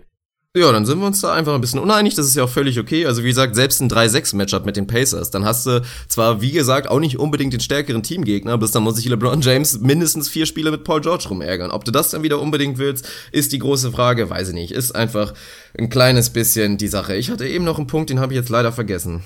Scheiße. Das ist ja gar kein Problem. Wir haben über die Rotation, du hast vorhin noch mal gesagt, Ach so, nee, sind tief ganz genug. Wichtig, ganz oh, wichtig, Mann, das leid. ist ja heute wirklich schlimm mit dir es ist sehr, sehr wichtig, weil ich persönlich sage das auch so ein kleines bisschen, da ist eine minimale Agenda hinter, weil ich will einfach, dass meine Prediction wahr wird und was jetzt einfach nochmal eine geile Storyline für mich auch einfach wäre und was seinen Case definitiv stärken würde, wenn LeBron James jetzt wirklich durchlädt, 39, 40 Minuten mit den Cavs spielt und die einen sensationellen Stretch spielen und wirklich fast jedes Spiel gewinnen. Und das haben sie meiner Meinung nach absolut im Tank, sich den ersten Seed sichern und dann wirklich nah dran sind, zumindest in der Konversation an den, an den Warriors rein, was so ein bisschen den Team-Record angeht. Dann wird der MVP-Case von LeBron James auf einmal wieder sackstark sein, weil dann hast du diese Thematik, du guckst in Westen rüber, da weißt du nicht, ob du Curry oder Durant nehmen willst. Gerade in den letzten Monaten hat sich das ja wirklich so entwickelt, dass man sich da echt nicht entscheiden will. Also die nehmen sich einfach zu viele Stimmen weg. Und der Westbrook-Case ebbt so minimal ab. Der Harden-Case ist auch nicht mehr ganz so stark, wie er war. Und dann ist auf einmal ein LeBron James da, swoopt da so ein bisschen rein und ist dann für mich dann in diesem Szenario der absolute Frontrunner. Und das fände ich persönlich natürlich überragend. Sehe ich ein, dass es deine Agenda ist. Mir ist das komplett Latte, weil mich der MVP nicht interessiert und weil Ach, ich den komm, Abstand ey. zu den, der MVP zu den Warriors. Nicht. Jetzt geht's los. Ey. Ich mach den Podcast dicht. Dann mach den Podcast dicht. Ich sehe den Abstand zu den Warriors, selbst wenn LeBron James jetzt durchlädt im Team-Record am Ende der Saison. Ganz, ganz klar, es sind jetzt sieben Spiele. Ich mache einen Case dafür, dass selbst wenn er durchlädt, es mindestens zehn Spiele Differenz sind in das der Ist ja egal, du sollst nur nicht ewig weit weg sein. Es soll ja nur in der Diskussion dann sein, guck hin, so bei den Warriors, da haben wir einfach keinen, keinen klaren Kandidaten, die fallen so ein bisschen raus, aber wir haben auf der anderen Seite wirklich einen First Seed, die mit Abstand das beste Team in ihrer Conference sind und man ja rein historisch betrachtet natürlich da gerne einen MVP sich von aussucht wenn es das wert ist, dass LeBron James dann ein, zwei Prozent eventuell fehlen in den Playoffs an Körnern hinten raus, dass er dann MVP wird, dann sollen sie es machen. Ich sehe das einigermaßen sinnlos. Aber lass uns aufs Roster zurückkommen. Du hast vorhin mal angesprochen, dass die Cavs tief genug sind. Da kann man zumindest mal ein Fragezeichen hintermachen. Wer jetzt Kevin Love im Starting Lineup ersetzen wird, vermutlich wird es Channing Fry sein. Ansonsten haben sie noch Derek Williams auf dem 10-Day sitzen. Der Frontcourt ist dünn, das ist keine Frage. Sie haben eigentlich nur zwei ernsthaft nominelle Center mit Tristan Thompson und Channing Fry, der eigentlich auch mehr oder weniger der zweite Center ist. Wenn der jetzt mehr auf der 4 spielen soll, fehlt da wieder irgendwas. Sie haben einen Roster-Spot frei, seit sie Chris Anderson losgeworden sind. Rechnest du damit, dass sie jetzt primär auf der Position was machen, dass Derek Williams festgesigned wird? Oder ist ihnen das komplett egal und sie verbauen die Minuten halt irgendwie anders? LeBron ein bisschen mehr auf der 4, Fryer auf der 5? Oder wie rechnest du, ja, was das Line-Up, was den Frontcourt angeht, mit, mit der Reaktion der Cavs? Ja, LeBron James guter Kumpel Andy Varejao ist doch Free Agent, von daher kann man uh. den doch eventuell wieder zurückholen. Also, mein Gott, das ist erstmal überhaupt nicht ausgeschlossen, sehe ich jetzt nicht unbedingt so. Also wäre jetzt sportlich einfach inzwischen nicht mehr so, nicht mehr so das Riesen-Upgrade. Aber ja, ich sehe es Einfach dann, was das angeht, nicht so ganz dramatisch. Ich habe die Buyout-Kandidaten jetzt nicht unbedingt so auf dem Radar, da wird man mit Sicherheit noch was tun können. Aber das reicht erstmal so für mich prinzipiell als Lösung. Also auch nochmal zu Derek Williams. Mein Gott, ey, hat, hab ich scheiß Zeit mit dem durchlebt damals bei den Timberwolves. Der Typ war maximal frustrierend, wirklich. Also das war Jeff Green 3.0, wirklich. In, in wirklich siebenmal so schlimm. Der Typ hat Spiele gemacht, dass du dir gedacht, wow, Wahnsinn. Da hat er dir 30 und 10 gegeben, absolut dominant mit seiner Athletik, da konnte keiner was gegensetzen. Und dann war der wieder in den nächsten Spielen völlige Katastrophe. Also der Typ ist sehr, sehr eindimensional. Er hat, ist einfach ein kräftiger Typ, leider leicht anders heißt, sehr, sehr athletisch. Manchmal läuft er heiß in der Offensive, ist ein ganz okayer Rebounder trotz wirklich seiner, seiner Größe. Und das ist, glaube ich, ganz okay für die Cavs. Also ich kann mir vorstellen, dass es funktioniert, weil er da einfach nicht so viel übernehmen muss, wie er es damals hätte tun müssen bei den Timberwolves. Also mein Gott, den kannst du da, glaube ich, problemlos reinschmeißen und der wird dir da nichts kaputt machen. Ja, also für 12, 13, 14, 15 Minuten kann das schon funktionieren. Insgesamt sind sie rein personell da jetzt schon ein bisschen dünn. Also wenn Tristan Thompson und Channing Fry deine einzigen Center sind, die da wirklich auf der Position nennenswerte Minuten spielen können, dann wird's ein bisschen dünn, wenn dir dein Starting Power Forward ausfällt, du LeBron eigentlich auch nicht allzu viel auf der 4 bangen lassen willst. Natürlich kannst du dann immer wieder einen Richard Jefferson reinwerfen oder sonst wen, aber so ein Piece wäre zusätzlich schon noch ganz nett muss ja nicht irgendwie der, der, der Move sein, der dich auf einmal signifikant besser macht, aber zumindest um jetzt die Phase einigermaßen vernünftig zu überstehen, kann ich mir schon vorstellen, dass es Sinn macht, da nochmal minimal nachzulegen. Ansonsten wird es relativ wenig Probleme für die Cavs geben. Gehe ich nach wie vor davon aus, dass sie da recht, recht souverän vorne weglaufen werden. Hast du noch irgendwas anderes dazu? Ansonsten reden wir über das All-Star Replacement für Kevin Love. Ja, das können wir auch machen, aber nur noch mal kurz dazu. Also ich glaube auch, dass nachgebessert wird und dass das theoretisch mehr wert sein könnte als dieser Playmaker, über den man jetzt die ganze Zeit geredet hat. Von daher ist das schon okay. Thema LeBron auf der 4, gebankt wird ja sowieso nicht mehr in der NBA heutzutage auf der 4. Also ich glaube tatsächlich, dass du inzwischen über zumindest 15 bis 20 Minuten im Spiel auch wirklich damit wegkommen würdest, dass du Kyle Korver auf der 4 spielen lassen kannst. Also das geht einfach inzwischen mit so viel Smallball. Von daher sehe ich das nicht so dramatisch, aber jetzt können wir sehr gerne über die Injury Placement von Kevin Love sprechen, weil spannendes Thema. So ist es. Shoutout an Mr. Bubble Robster Frieden hat uns die Frage geschickt. Nehmen wir dementsprechend an dieser Stelle mit rein und nicht in dem ganz normalen Fragenblock. Kevin Love wird ausfallen fürs All-Star-Game, kein großes Geheimnis. Sprich, es wird ein Adam Silver sein, jemanden nachzunominieren, der da als Ersatz mit reinrutscht. Es ist völlig Banane, ob es ein Big Man ist, ein Frontcourt-Spieler, ein Backcourt-Spieler, das kann er sich frei aussuchen. Es gibt schon eine ganze Reihe an Kandidaten eigentlich, für die man mittlerweile einen Case machen kann. Die Frage ist natürlich auch da, inwieweit man so Recency Bias damit einfließen lässt. Dann hat sich ja gerade ein Bradley Beal einen recht großen Case auf seiner Seite. Natürlich auch irgendwie Embiid noch, auch wenn der jetzt in letzter Zeit oft ausfällt. Ein Porzingis vielleicht, ein Al Horford, ein Mello, ein Dragic, ein Whiteside. Also gibt's da für dich einen, einen klaren Kandidaten, wo man sagt, der muss es sein? Oder ist es dann am Ende des Tages eine Entscheidung aus eins, zwei, drei, vier, fünf und man sucht sich halt irgendeinen aus? Ja, der, den du jetzt gar nicht erwähnt hattest, den ich ursprünglich schon drin haben wollte, der sich's verdient gehabt hätte. Dwight Howard, mein Gott, warum denn nicht? Wie gesagt, Oha. wir reden von den Atlanta Hawks gerade, die sind aktuell ein Homecourt-Team und die haben das dementsprechend einfach verdient für mich. Also der Paul Millsap-Case war nicht so stark. Einen zweiten All-Star kannst du da meinetwegen sehr, sehr gerne mit hinzufügen und ich fände nach wie vor, dass Dwight das verdient hätte. Wenn ich jetzt setzen müsste, also erstmal rein jetzt hier sowas wie Dragic Whiteside, so schön diese, diese Streak war, kannst du meiner Meinung nach überhaupt nicht machen. Also die sind nach wie vor aus den Playoffs draus, sind ein negatives Team und da kannst du jetzt nicht nur, weil die jetzt so eine Streak hingelegt haben, da jetzt einen belohnen. Das geht dann für mich auch noch ein bisschen zu weit. Wenn ich Geld drauf setzen müsste, dann tippe ich tatsächlich, dass doch so ein bisschen Recency Bias mit drin ist, aber halt auch das mit Team Record einfach untermauerbar ist. Und dann reden wir da, glaube ich, von einem Bradley Beal, der meiner Meinung nach sehr, sehr gute Chancen hat aktuell. Bin ich dabei, ist bei mir hier auch der fettgedruckte. Über Howard kann man natürlich diskutieren, der hat einen Case auf seiner Seite, erst recht, wenn man vielleicht sagt, es fällt ein Frontcourt-Spieler aus, also nehme ich auch einen Frontcourt-Spieler wieder mit rein. Man weiß nicht, inwieweit das mitbewertet wird. Wenn man sagt, Position egal, wer hat im Moment den stärksten Case, dann würde ich auch auf Bradley Beal gehen, weil die Wizards einfach eine der absoluten Storylines gerade sind. 9 und 1 aus den letzten 10, er ist der klar zweitbeste Spieler, auch wenn man mittlerweile für Otto Porter auch so einen Borderline All-Star Case hätte machen können. Aber das ist ganz klar nach wie vor so dieser Backcourt aus John Ward und Bradley Beal, der sehr, sehr gut unterwegs ist im Moment. Also ich bin mir fast sicher, würde ich tatsächlich sogar sagen, dass es Bradley Beal am Ende des Tages wird. Ja, würde ich auch sagen. Ansonsten Porzingis, meiner Meinung nach hat das nicht verdient, war nicht konstant genug, wofür er vielleicht nicht unbedingt viel kann, aber das ist nun mal einfach so und auch Embiid geht dann für mich dann doch ein bisschen zu weit. Also hätte Embiid jetzt weiter konstant gespielt, dann wäre er wahrscheinlich natürlich Kandidat Nummer eins für uns gewesen. Auch wir hatten ihn ja als All-Star gewählt oder hätten ihn da gerne gesehen und er hätte es dann auch verdient gehabt, aber dadurch, dass jetzt einfach wieder die Verletzung kam und der ausfällt Und ja, es, es passt ja auch einfach nicht. Mein Gott, der Typ ist noch angeschlagen, dann soll er jetzt halt nicht beim All-Star-Weekend rumtouren. So schade es für ihn ist, da sollte man dann doch vielleicht mal ein bisschen drauf achten, dass er einfach wieder fit wird. Absolut, hättest du vor zwei Wochen nachnominiert, wäre es wahrscheinlich Wobei, sogar oh. im Beat mit dem stärksten Case gewesen. Jetzt ja. ist es dann vermutlich Biel. Hau rein. Hot Take der Woche kommt gerade ganz spontan. Uha. Hot Take der Woche. Ich glaube nämlich übrigens, zum Thema Verschwörungstheorie vorhin. Ich glaube, das, was die Sixers da wirklich da announced haben mit Meniskusriss bei Joel Embiid. Ich will erstmal die Röntgenaufnahmen sehen oder das MRT-Bild oder was auch immer. Ich glaube dem Braten nämlich nicht. Was das nämlich ist, ist ein astreiner Tanking-Job. Mal wieder. Das Knie von Joel Embiid ist völlig okay. Ihr habt ihn gesehen beim Meek Mill-Konzert oder was auch immer da war, wie er da rumgehüpft ist. So sieht keiner aus, dem das Knie wehtut. Ich glaube, Joel Embiid ist fit und sie machen das wirklich ganz bewusst, halten ihn raus, weil die Sixers nun mal wieder Bock haben auf ein absolutes Top-Talent im Draft. Also und mit Embiid werden sie zu gut und ich glaube, dementsprechend ist diese All-Star-Thematik auch so ein bisschen so. Joel Embiid hat mehrmals gesagt, er würde gerne mitmachen und er hätte auch Bock. Und das sagt auch niemand, der eigentlich einen Meniskusriss vor zweieinhalb Wochen hatte. Also ich glaube, die Sache ist wirklich fabriziert worden von den Sixers und da ist überhaupt nichts dran an der Verletzung. Und wenn es jetzt ein Videopodcast wäre, könnten wir alle den riesengroßen Aluhut auf dem Kopf von Dirk Funk sehen. ja, also man, man kann da sicher irgendwo ein Case für machen. Ganz so weit wie du gehe ich dann tatsächlich nicht. Es ist irgendwie so ein bisschen, es passt alles nicht so hundertprozentig zusammen, aber mein Gott, es gibt auch einen Unterschied, ob ich auf einem Konzert stehe und ein bisschen rumhüpf oder ob ich kompetitiven Basketball auf hast, dem höchsten Hast du den Clip spiele. gesehen? Das war nicht einfach, ja, hab ich gesehen. Konzert und hüpf rum. Der ist ausgerastet ja, und Ende. Also erstmal Shoutout dafür, war geil ist trotzdem was anderes, als ob ich in der NBA auf dem höchsten Niveau Basketball spiele. Das kann man dann schon auch nicht so richtig vergleichen. Vielleicht ist es tatsächlich, spielt zumindest eine Rolle. Ich glaube nicht, dass es hundertprozentig fake ist. Fake News, Hashtag Fake News. Ja. Donald Trump steckt dahinter. Aber ich kann mir schon vorstellen, das ist so ein bisschen, es passt vielleicht gerade ganz gut rein zu sagen, dann nehmen wir dich halt mal ein bisschen länger raus, als du eigentlich raus sein müsstest und sehen zu, dass wir nicht allzu viel gewinnen.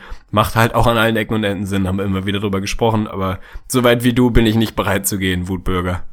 Ja, das ist halt der Hottake der Woche. Da gehört das ein bisschen mit zu, glaube ich. Ist auch völlig in Ordnung. Ich würde sagen, wir kommen zum nächsten Gruppenthema. Auch das ein Trade. Nicht ganz die Dimension, würde ich behaupten, von Sergi Barker und Terence Ross. Nichtsdestotrotz ein spannender Trade. Zwei Teams im Fernduell um Platz 8 im Westen, wenn man so will. Die Denver Nuggets und die Portland Trailblazers haben ein Trade eingefädelt. Yusuf Nurkic und ein First Rounder machen sich auf den Weg von Denver zurück zu Portland, die dafür Mason Plumley abgeben.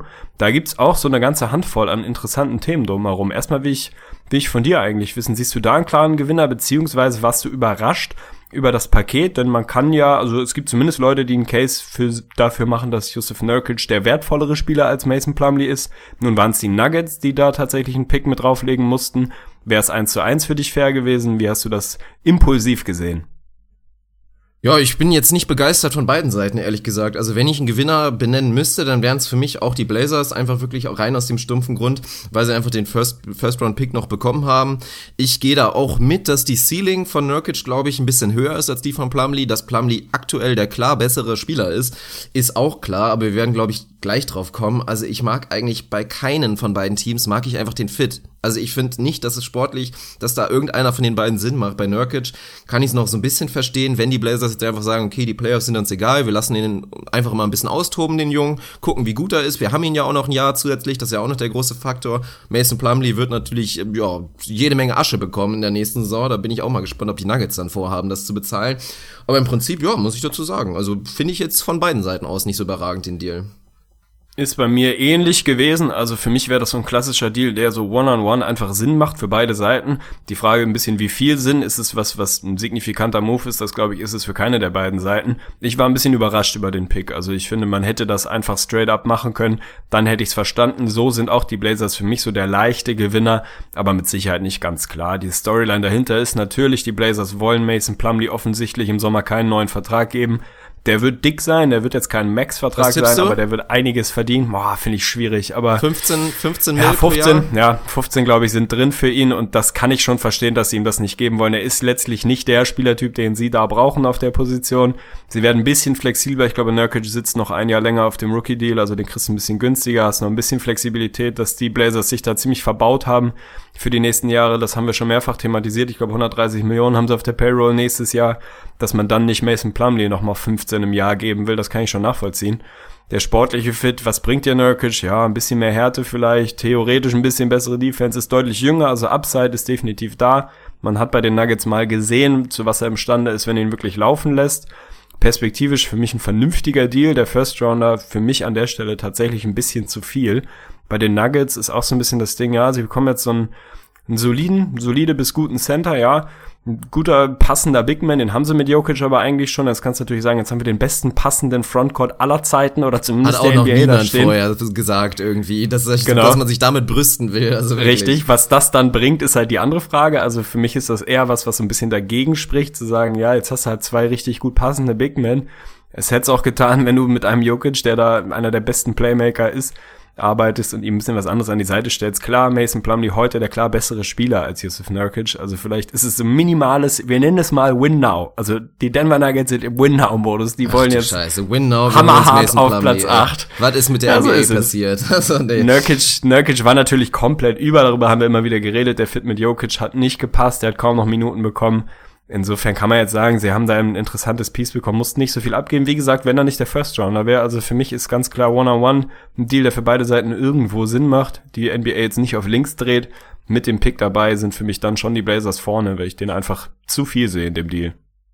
Ich kann mir einfach nicht vorstellen, dass es nicht theoretisch irgendwie einen besseren Deal gegeben hätte. Also erstmal die Nuggets, dass sie den Pick abgeben, ist jetzt nicht so dramatisch. Die sind auch wirklich mit Assets ausgestattet bis unter das Dach im Prinzip. Von daher, das können sie sich schon leisten, dass dann dieser Memphis-Pick, der halt auch irgendwie so im 20er-Bereich landen wird, dass der weg ist. Das ist jetzt nicht so schlimm. Aber dass du dafür dann nur Mason Plumlee zurückbekommst, den ich persönlich auch wirklich gar nicht als sportlichen Fit sehe. Also Stell dir einfach mal, also wie soll's laufen? Soll Plumlee jetzt Backup Center sein? Macht eher irgendwie auch keinen Sinn, vor allen Dingen, wenn du ihn potenziell dann irgendwie signen wirst, weil Mason Plumlee wird das nicht unterschreiben, dass er Backup Center ist und dann stellst du dir einen Frontcourt vor mit Nikola Jokic und Mason Plumlee.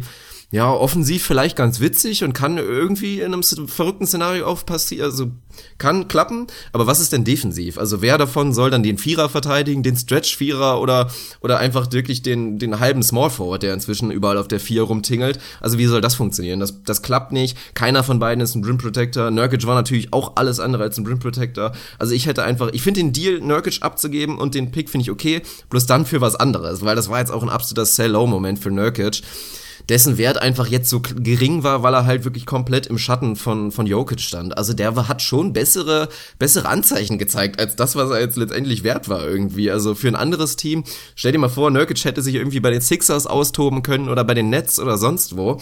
Das hätte anders laufen können. Dann hättest du, glaube ich, auch mehr für ihn bekommen können, weil so viel Talent ist dann irgendwie doch da, zumindest offensives.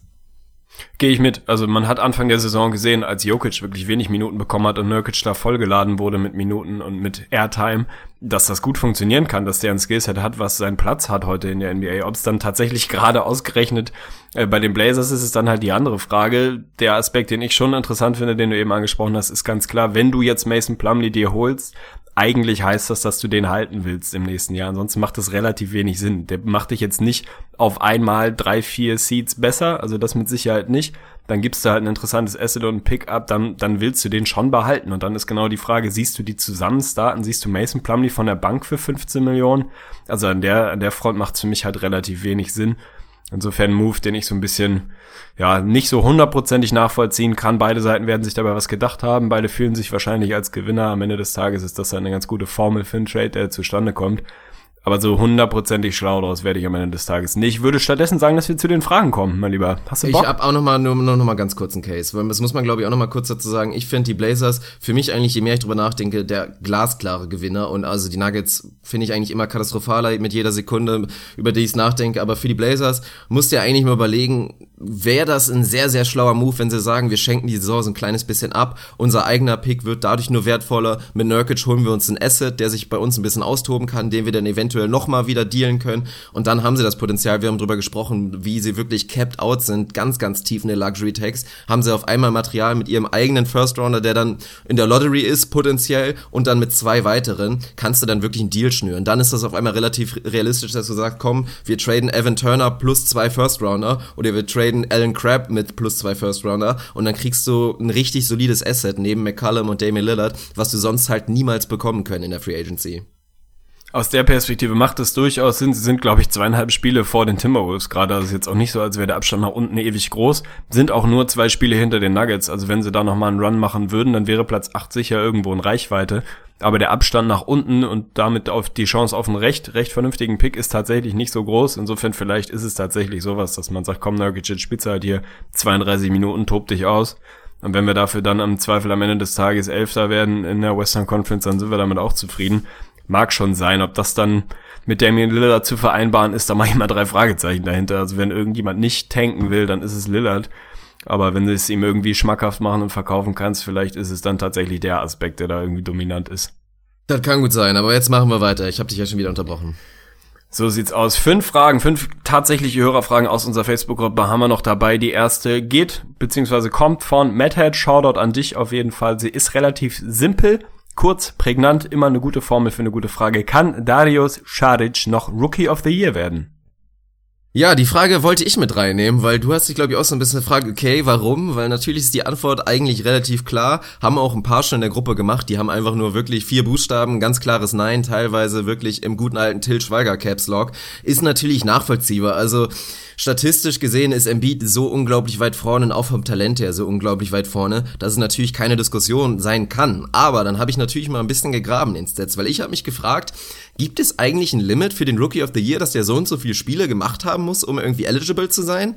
Meine kurze Recherche hat ergeben, nein, gibt es tatsächlich nicht, was ich halt persönlich ganz spannend finde. Aber es gibt theoretisch da schon so eine kleine Marke, die man eigentlich durchbrechen sollte, weil zumindest wäre das theoretisch mit Embiid in diesem Jahr ein absoluter Präzedenzfall, weil wenn wir jetzt mal kurz reingucken, Embiid hat bisher 31 von 55 Spielen gemacht. Nach dem All-Star Break, er wird jetzt das nächste Spiel noch nicht machen, sind 26 Spiele über. Davon sind drei schon alleine wirklich dann Back-to-Back-Situationen, die er dann auch dann das zweite Spiel aussetzen wird. Also hast du noch 23 Spiele offen. Um überhaupt die Hälfte der Spiele zu machen, müsste Embiid noch 10 von diesen 26 oder 23 spielen und 19 von diesen 26 oder 23, um überhaupt diese magische Grenze 50 Spiele zu erreichen, weil das ist tatsächlich die Marke bisher der niedrigste Wert an gemachten Spielen für einen Rookie of the Year. Das war Patrick Ewing 85 86, der übrigens sehr sehr ähnliche Stats aufgelegt hat wie Embiid, 20 9 und 2,1 Blocks.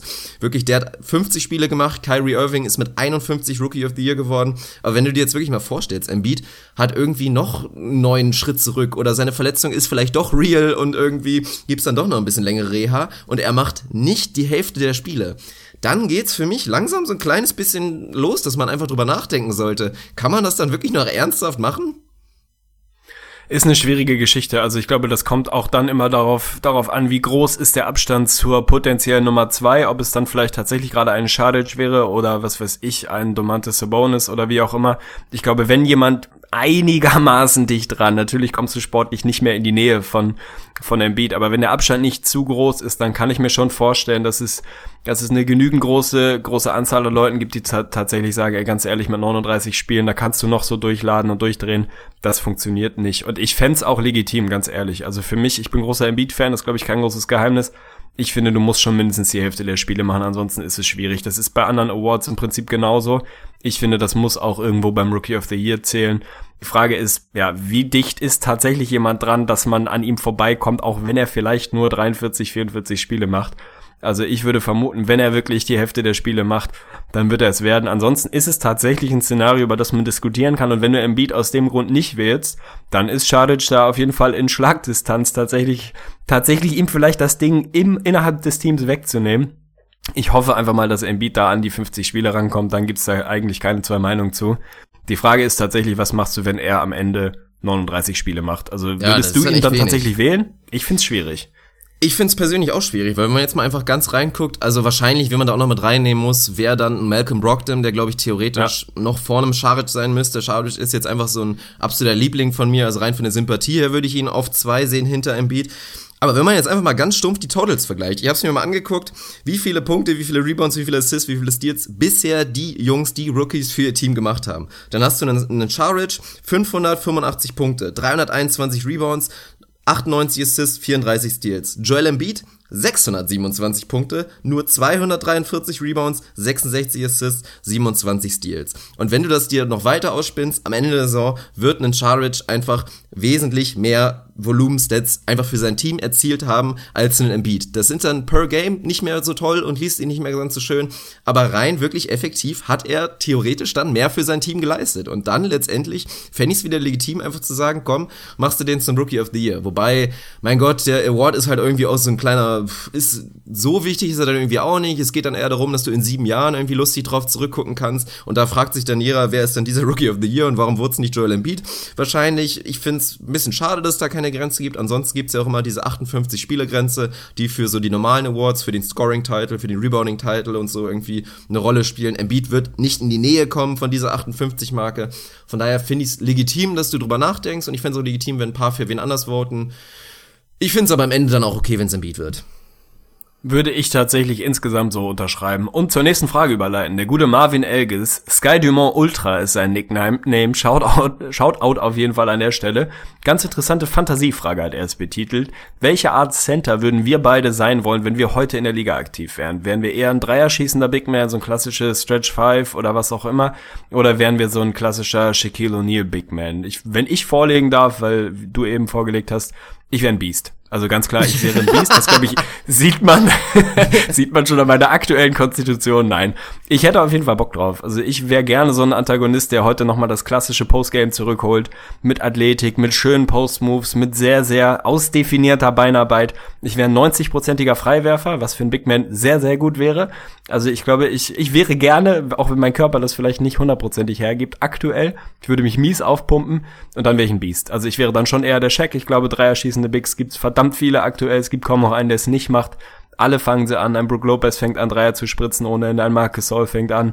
Also ich würde dann eher den anderen Weg gehen, mir meine eigene kleine Nische suchen. Und ich wäre ein, ja, was wäre ich denn überhaupt? Ich wäre ein 60-0-90 Guy. Also ich würde 60% aus dem Feld schießen, würde keine Dreier schießen und 90% von der Linie. Finde ich einfach eine geile Deadline.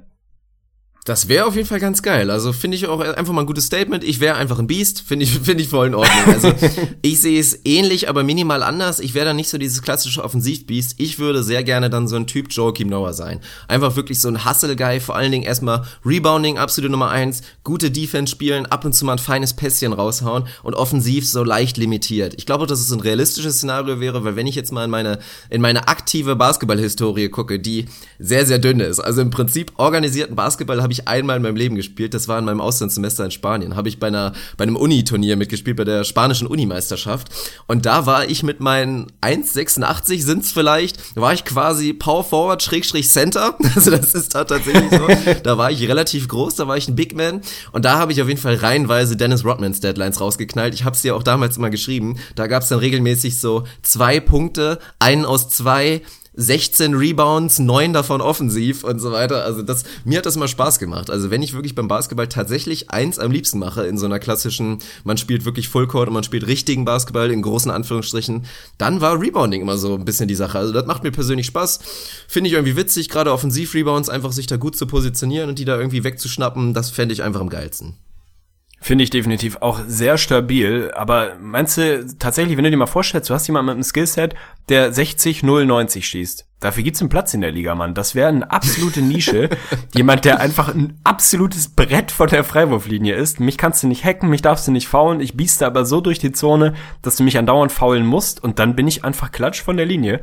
Finde ich eine, eine sehr, sehr schöne Überlegung. So Carl Anthony Towns ist sehr gut von der Linie an die 90, kommt auch eher nicht ran.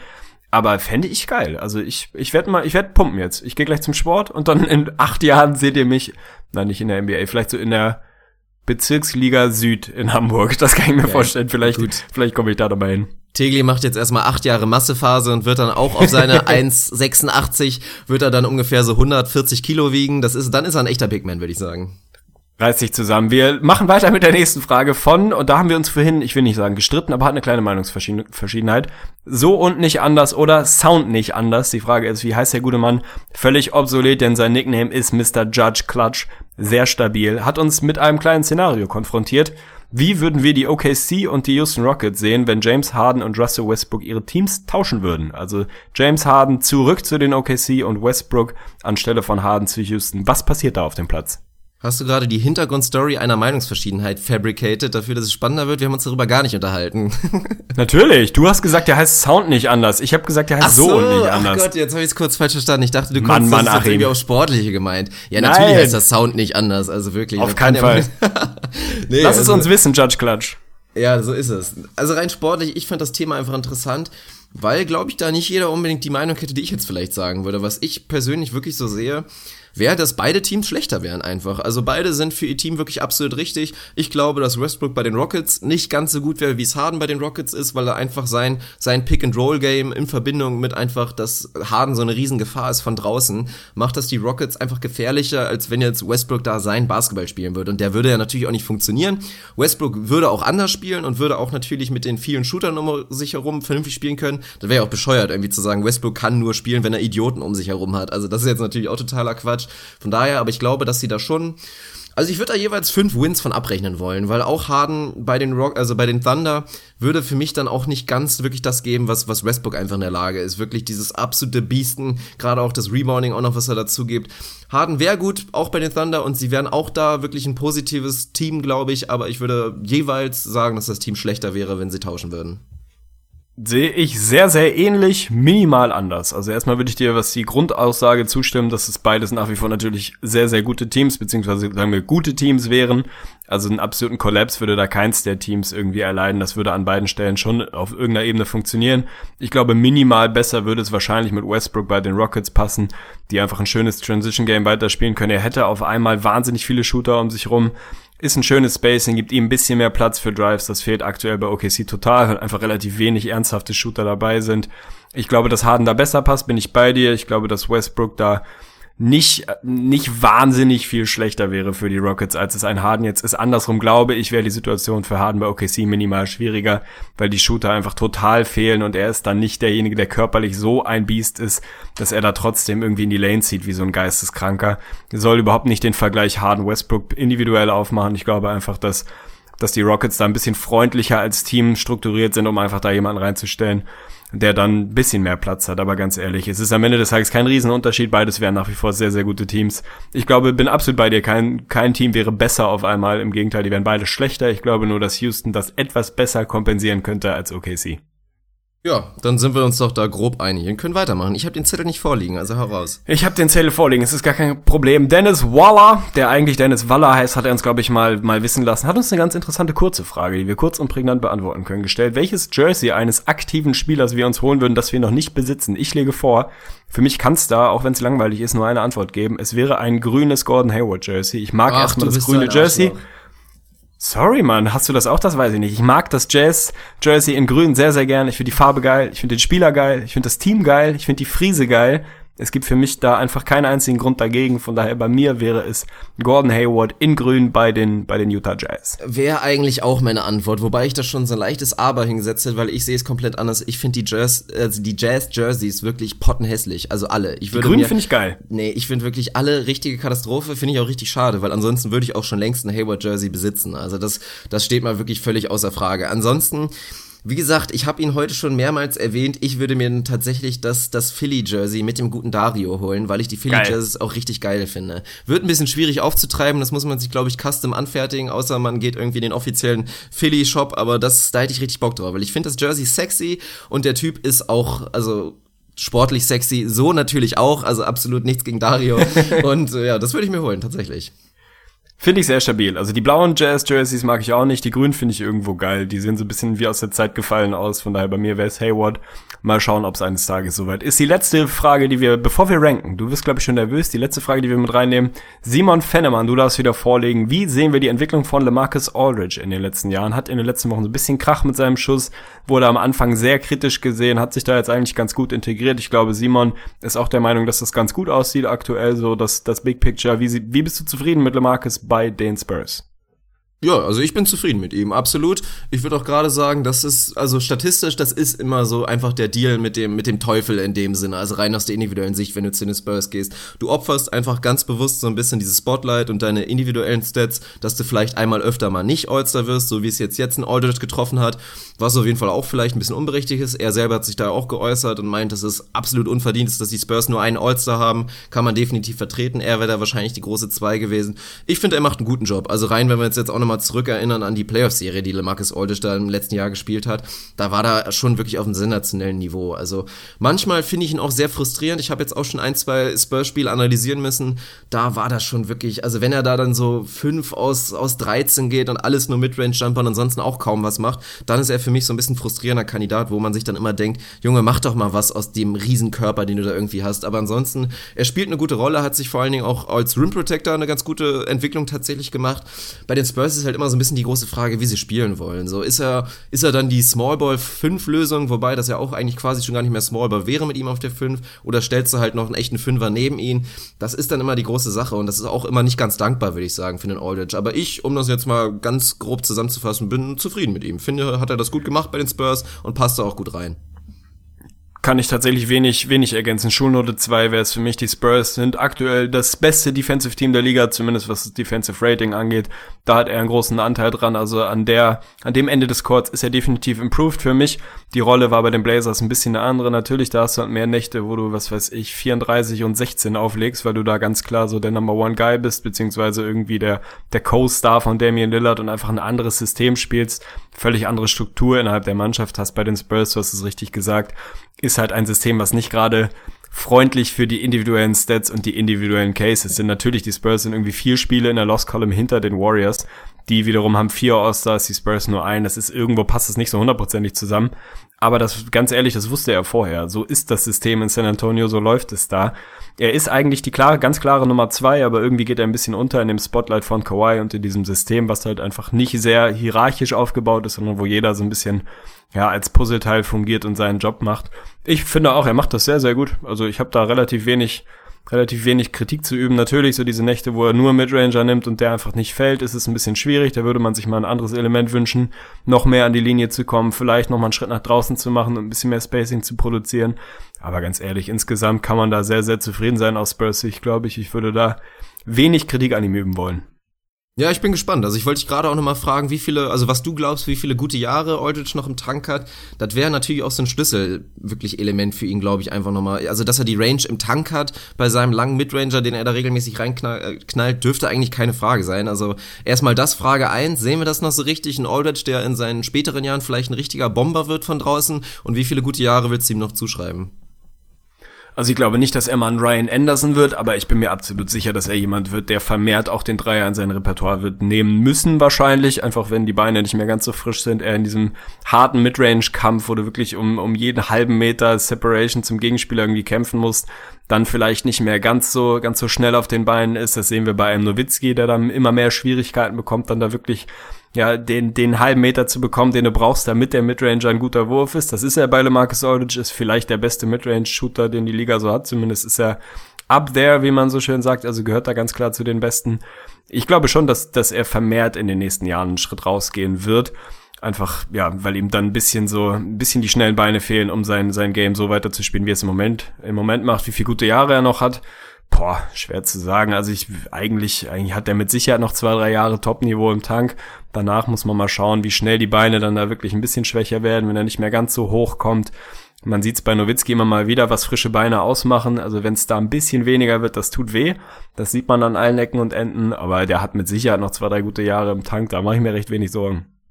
Ja, das denke ich auch, dass er die noch im Tank hat. Ansonsten wird's ganz spannend. Er ist dann natürlich auch mal wieder so ein klassischer Kandidat er ist dann, also er hat noch ein Jahr, 2017, 2018, schuldet man ihm dann noch 21,5 Millionen. Danach ist es nur noch eine Option, also danach könnte potenziell ein neuer Vertrag ausstehen. Und das dann halt mit 32 Jahren, dann sucht er auch noch mal irgendwie vier neue Jahre.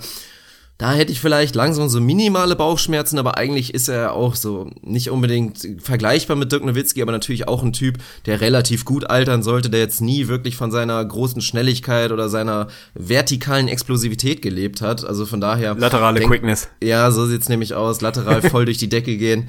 Nee, denke ich mal, denke ich mal, dass das schon okay sein wird. Unterschreibe ich. Und jetzt Ohren gespitzt, wir ranken, mein Lieber. Du hast yes. richtig Bock. Ich habe mich schwer getan, sage ich dir, sage ich dir vorweg. Es geht um unsere Top 5 Lieblingsspieler als mehr oder weniger Power Ranking. Also du hast jetzt nicht Rubio an 1, ich habe nicht Jimmy Butler an 1, das müssen wir jetzt nicht jedes Mal irgendwie dazu sagen. Die sind ausgeklammert, gehören natürlich mit rein. Ich nehme an, dass du auch LeBron ausgeklammert hast. Es geht wirklich so ein bisschen um ein klassisches Power Ranking. Wer im Moment so die Jungs sind, denen wir am liebsten zugucken, das muss nicht nur Basketball-related sein, kann vielleicht auch einfach so eine Style-Frage sein. Ich bin gespannt, wen du mit dabei hast. Müssen wir ein bisschen schneller durchreiten, damit wir hier unserer Zeitvorgabe gerecht werden. Mein Platz 5 meiner aktuellen Lieblingsspieler im Power Ranking, Willy Hernan Gomez. Ich finde den Jungen richtig geil, guckt dem extrem gerne zu, kriegt jetzt immer mal so ein paar mehr Minuten im Knicks Frontcourt, je nachdem, was mit Kylo Quinn ist, was mit Porzingis ist und wie die Rotation da gerade aussieht, ob Joakim Noah mal wieder verletzt ist. Ich finde den geil, der hat irgendwie Swag, ist immer gut gelaunt, immer am Grinsen ist ein, ja, ein Hustler, würde ich sagen, trotzdem ganz softe Hände, ist einfach so ein, für mich so ein rundum guter Dude, den man nicht ernsthaft kannte vorher, der mir, der mir gut gefällt, von daher mein, mein Platz 5. Ja, so beide Hernan Gomezes sind, glaube ich, ganz gut. Sein, sein ja, aber ich gebe Willy den Not. Juancho Hernan Gomez hat ja jetzt auch wirklich gegen die Warriors auf sich aufmerksam gemacht. Also die haben, sind beide sehr, sehr talentiert und kann man, glaube ich, einen Case dafür machen, dass die beide in zwei, drei Jahren, denke ich mal, als Steals des Drafts gelten könnten. Also von daher, gute Picks, macht man, glaube ich, mit beiden nichts falsch. Jupp. Gut, Platz 5 bei mir. Also da ist schon mal ein richtiger Aspekt. Für mich ist das auch so Power Ranking und so ein bisschen auch Under the Radar Kandidaten. Und Style ist natürlich auch ein großer Punkt, wobei ich sein Skillset auch ganz geil finde. Platz 5 bei mir ist Jalen Brown. Also erstmal Finde ich ihn geil. Ich finde gut, dass er so ein Hustle-Typ ist. Ich mag seine Athletik, also wirklich diese Kombination. Ich sehe ihn da positiver, auch jetzt als ein Kandidat Winslow. Das ist ja theoretisch vergleichbar. Beide offensiv natürlich noch, noch sehr, sehr roh oder werden vielleicht auch nie diese extremen Skills haben. Aber dadurch Jalen Brown für mich einfach noch flinker, explosiver, sehe ich da ein bisschen mehr Upside. Und ich persönlich sehr, sehr geil. Ich habe die letzten Spielen sehen. Er zieht jetzt schon das durch, was meiner Meinung nach eine zwingende Entwicklung ist, dass wieder auf Short Shorts gesetzt wird. Also wenn er spielt, seine Shorts gehen nicht über die die Knie, er hat wirklich quasi eine kurze Hose an und das steht ihm wirklich extrem gut. Also kann meiner Meinung nach wirklich noch ein bisschen kürzer sein und dann macht er alles richtig. Deswegen überragender Look. Der Typ ist einfach stabil. Platz 5, Jalen Brown. Kann man definitiv machen, ist bei mir nicht mit drin, aber hat seinen Case hier verdient. Mein Platz 4 ist, und ich weiß nicht mehr warum, Nerlens Noel. Ich weiß nicht wieso, ehrlich gesagt. Ich mag den Macker immer schon. ich weiß nicht, warum ich ihn jetzt hier mit reingesqueezed habe mich freut es erstmal, dass er so ein bisschen mehr Minuten in den letzten Wochen wieder bekommt und da, ich weiß nicht, ob er ins Schaufenster gestellt wird oder ob man jetzt wirklich sagt, Okafor geht und Noel ist hier ein wichtiger Teil von dem, was wir die nächsten Jahre machen. Ich mag sein Skillset, unfassbar schnelle Hände. Ist einer, der dir immer das Boxscore komplett voll macht. Hab ihn bei Fantasy gepickt. Theoretisch ein 5x5 jederzeit im Tank. Das haben nicht allzu viele Jungs. Und die Friese ist, ist geil. Der Typ hat einen guten Look. Also wahrscheinlich habe ich ihn deshalb hier an vier. Ich mag den Kerl einfach. Von daher unbegründet Nerlens Noel an vier. Bin ich völlig in Ordnung. Ich will auch wieder sehen, dass der Junge Erfolg hat in der Liga. Ich finde den Typen auch geil. Platz 4 habe ich in der letzten Episode schon genannt. Washington Wizard Kelly Oubre Jr. Ich mag ihn. Ich finde, er hat ein interessantes Skillset. Ich habe letztens mal reingeguckt in den, aus den letzten wirklich Jahren ist er einer der schlechtesten NBA-Spieler theoretisch. Also rein, wenn man das Player Efficiency Rating nimmt. Ich glaube, da hat er bisher in seiner Karriere averaged er da so ein PR von 7, glaube ich. Aber der Typ hat was im Tank. Der kann Basketball spielen und war tatsächlich ein großer Teil davon. Durch die Bank-Lineups, die ihn da so ein bisschen als als, als kleinen Vierer auch teilweise spielen lassen, macht er da einen guten Job und ich glaube, dass der noch ein guter Basketballer wird. Aber viel wichtiger, einen überragenden Look. Also ist wirklich einer der Styler der NBA, so ein bisschen unterschätzt. Macht da Westbrook, glaube ich, echt sehr, sehr solide Konkurrenz. Ist halt nicht so ganz im Spotlight, aber wirklich kommt mit den, mit den krassesten Outfits zum Game. Ich finde es ein geiler Typ, Kelly Oubre Jr. Finde ich geil und ich hatte tatsächlich, das glaubst du mir jetzt nicht, letztens vor, dich tatsächlich auf den Hot Seat zu setzen und dich zu fragen, ob Westbrook oder Oubre Jr. den besseren Style hat. Also das, ich finde, das ist ein Kopf an Kopf mittlerweile. Der Typ hat einfach ein richtig geiles Skillset, was seinen Style angeht. Also hat's verdient, bei mir ist er nicht mit drin. Stattdessen, mein Platz drei ist tatsächlich Tyler Johnson. Ich werde immer immer mehr zu ihm hingezogen, entwickle immer mehr Sympathie für den Jungen, ist athletisch, ist auch so ein Hustler, hat einen extrem geilen Dunk-Style, stopft schön mit links, finde ich immer gut, ist ein, ist, ja, ein guter, gute Ausnahme zu dem, was man sonst so klassisch sieht. Ich mag den Kerl, der kann dir als Team helfen, ist irgendwie noch so ein bisschen roh natürlich, aber gefällt mir bei den Heat. Von daher bei mir Platz drei Tyler Johnson. Finde ich spannend, weil ich habe, glaube ich, einen ähnlichen sportlichen Typ zumindest auf Platz drei Austin Rivers, tatsächlich mit dabei, oft gescholten, viel gescholten, vor allen Dingen auch von deiner Seite. Ich habe auf jeden Fall sein Back. Ich finde, er ist gut. Ich finde, er hat zwei sehr entscheidende NBA-Skills, die ihn eine langfristige Karriere einbringen werden. Drei, er hat einen Vater und er hat aber noch zwei andere Talente. Nee, er ist einfach ein guter Shooter geworden inzwischen seit dieser Saison. 40% von draußen, hat einfach einen sehr, sehr schnellen Crossover und kommt damit zum Korb. Und das sind zwei Skills. Wenn du die hast, plus, dass du dann perspektivisch ein überdurchschnittlicher Verteidiger wirst, als das sehe ich ihn, glaube ich einfach, dass der eine Zukunft hat und ich würde ihn jeder jederzeit für mein Team nehmen, für ein vernünftiges Gehalt. Finde ich gut. Hat er sich verdient, das Shoutout. Ich sehe ihn kritischer als du. Ich finde ihn nicht gut. Ich finde ihn okay. Aber da sind wir einfach getrennter Meinung. Das ist auch völlig in Ordnung. Mein Platz zwei, es wird spannend. Silbermedaille. Ich habe mich schwer getan zwischen Platz zwei und Platz eins. Habe mich am Ende des Tages so entschieden. Mein Platz zwei ist JaVale McGee. Da muss man, glaube ich, Nein, ich habe ihn auch sagen. auf Platz zwei. Ich habe ihn ja, auch wichtig. auf Platz zwei tatsächlich. Wichtig. Der Typ ist einfach eine Legende. Also wir alle kennen JaVale McGee primär aus Shaq in a Fool mit wirklich sensationellen Geschichten. Also ich kann es nur immer wieder wiederholen. Wer schlechte Laune hat, guckt sich Best of McGee bei Shackton an. Da kann man danach nicht mehr schlecht gelaunt sein. Das funktioniert nicht. Es ist einfach eine absolute Sensation. Aber dieses Jahr spielt er, und wir haben es Nostradamus, muss man auch mal sagen, einfach eine gute Rolle bei den Warriors. Vor kurzem, ich weiß nicht, ob das noch noch aktuell richtig ist, hatte er das beste Box Plus Minus oder Net Rating der Liga, zumindest wenn man, ja, wenn man die Minuten von den Jungs, die wenig spielen, da so ein bisschen mit rausrechnet. Er spielt einfach eine gute Rolle. Er macht genau das, was man sich von ihm erhofft hat. Er finished above the rim, ist jemand, der hart zum Korb rollen kann, der die Lobs fängt und reinstopft und der relativ wenig Slapstick macht. Er hat natürlich immer noch mal wieder seine Momente zwischendurch, wo man denkt, aha, es ist doch JaVale McGee geblieben und er wird es auch immer bleiben. Aber er macht da seinen Job einfach sehr, sehr gut und er ist ein, ein swaggiger Typ und er kann Basketball spielen. Das haben wir immer wieder gesehen. Der ist natürlich kein überragender Basketballer, aber der ist ein vernünftiger, guter Basketballer und nicht nur einfach irgendein Clown, der groß ist und aus irgendwelchen Gründen in der Liga hängt. Insofern für mich knapp, ganz knapp Platz zwei. Habe ich eigentlich wenig hinzuzufügen. Also was das Boxplus meine, ist ja pro Minute gerechnet quasi. Dann ja. hatte er tatsächlich ja, ja, das klar, beste logisch. Stand vor zwei Tagen theoretisch. Wird sich, glaube ich, nicht viel dran geändert haben. Und ich habe auch noch mal kurz den Fun-Fact rausgesucht, was wirklich spektakulär ist. Aber das bestätigt auch einfach der Eye-Test. Er funktioniert einfach extrem gut mit den großen Vier. Das ist einfach so. Die mögen ihn tatsächlich auch gerne.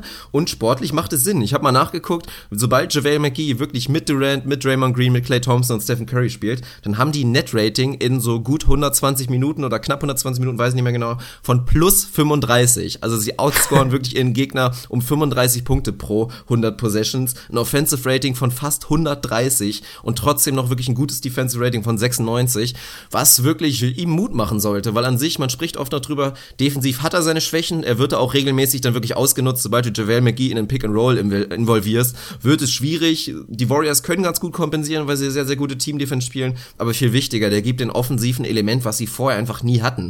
Also wirklich dieses lateral durch die Decke gehen, dann einfach wirklich dieses, dieses vertikale Element, dass sie halt einfach statt jetzt da die Butterfinger von einem Festes Sili zu haben oder einen Sasa Pechulia, können sie jetzt einfach, ich meine, die Warriors können es wie kein zweites Team wirklich die Defensive des, des Gegners zum Kollabieren zu bringen. Und was hast du nach so einem defensiven Kollaps? Du hast einfach einen JaVale McGee, der wide open ist, wirklich für einen Lob oder für einen ganz einfachen Pass und die er dann halt zu 85 Prozent dann finishen wird. Also das ist sehr, sehr solide, haben wir auch wirklich beim Spiel gegen OKC gesehen. Da war er, glaube ich, auch 6 aus 6 am Anfang. Finde ich richtig geil und freut mich wirklich persönlich auch sehr für ihn.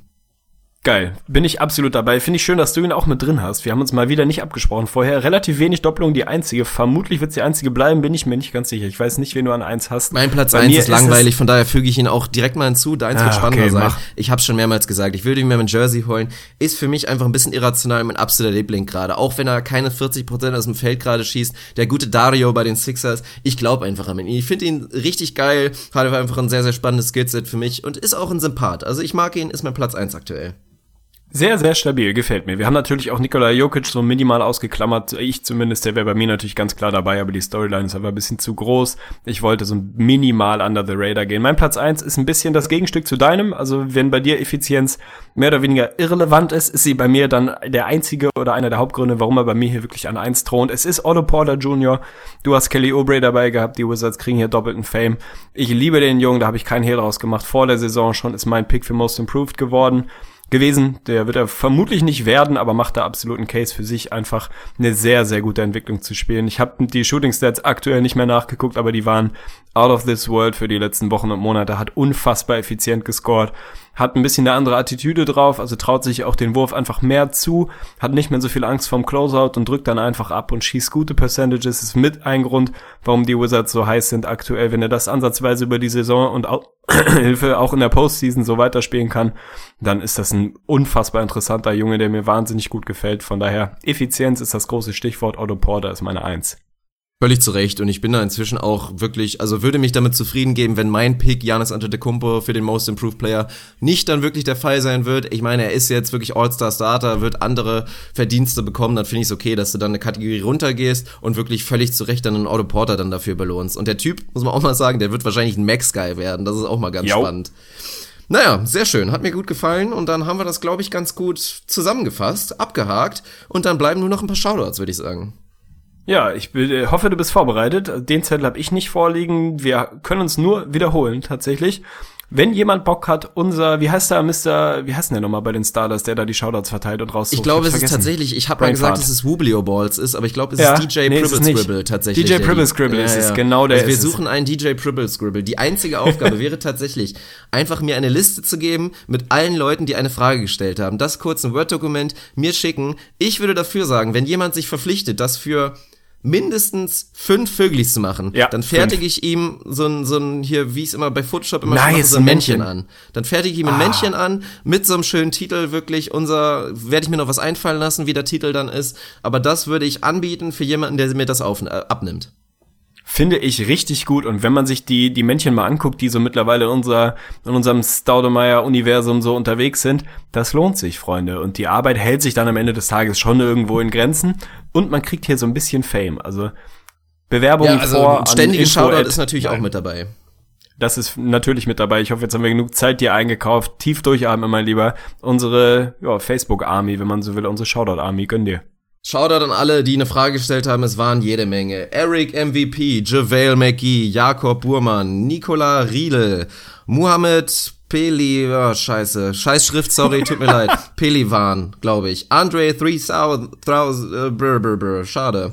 TH ist relativ schwer. Mika Hermle, Alexander Fokerot, Konstantin Frey, Swaggy T, Endrit Nurai, der Caraccio, Stefan Harker, Thomas Ritter, Sam Aras, Captain Clutch, Grumpy Rockets Fan, Eieiei, Lukas Dieval, Tim Jennecke, Johannes Just, Tim Frei, Jan Marx, Max Schull, Florian Eis, Triple Terry Dave, Greuel Flasch, Luca Füllgraf, Stefan Meissner, Tobias Fennemann, Jesse Singletary, Shetty, Shetty, Mr. Bubble, Laszlo die Faust Gottes, der Zapfhahn, und das war's. Der Zapfhahn war der letzte. Schaut an euch.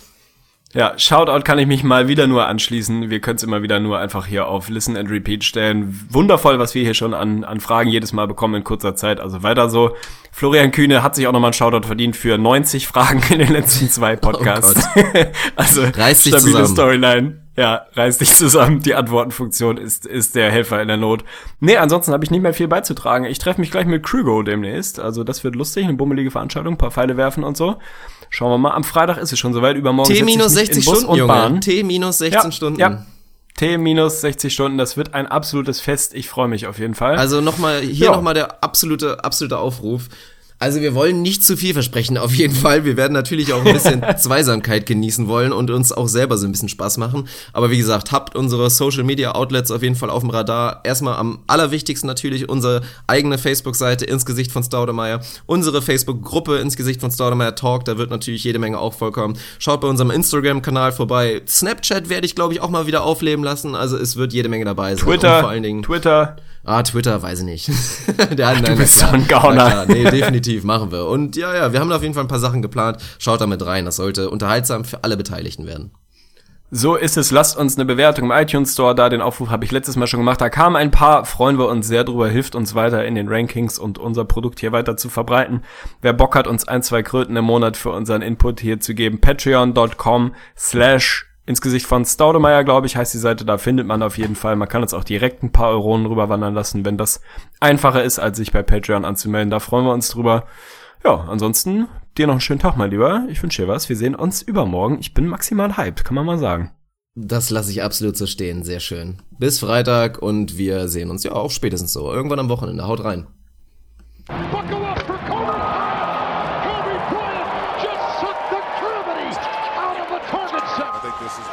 Joe Johnson. Four seconds left. Double overtime. Nets looking for the win.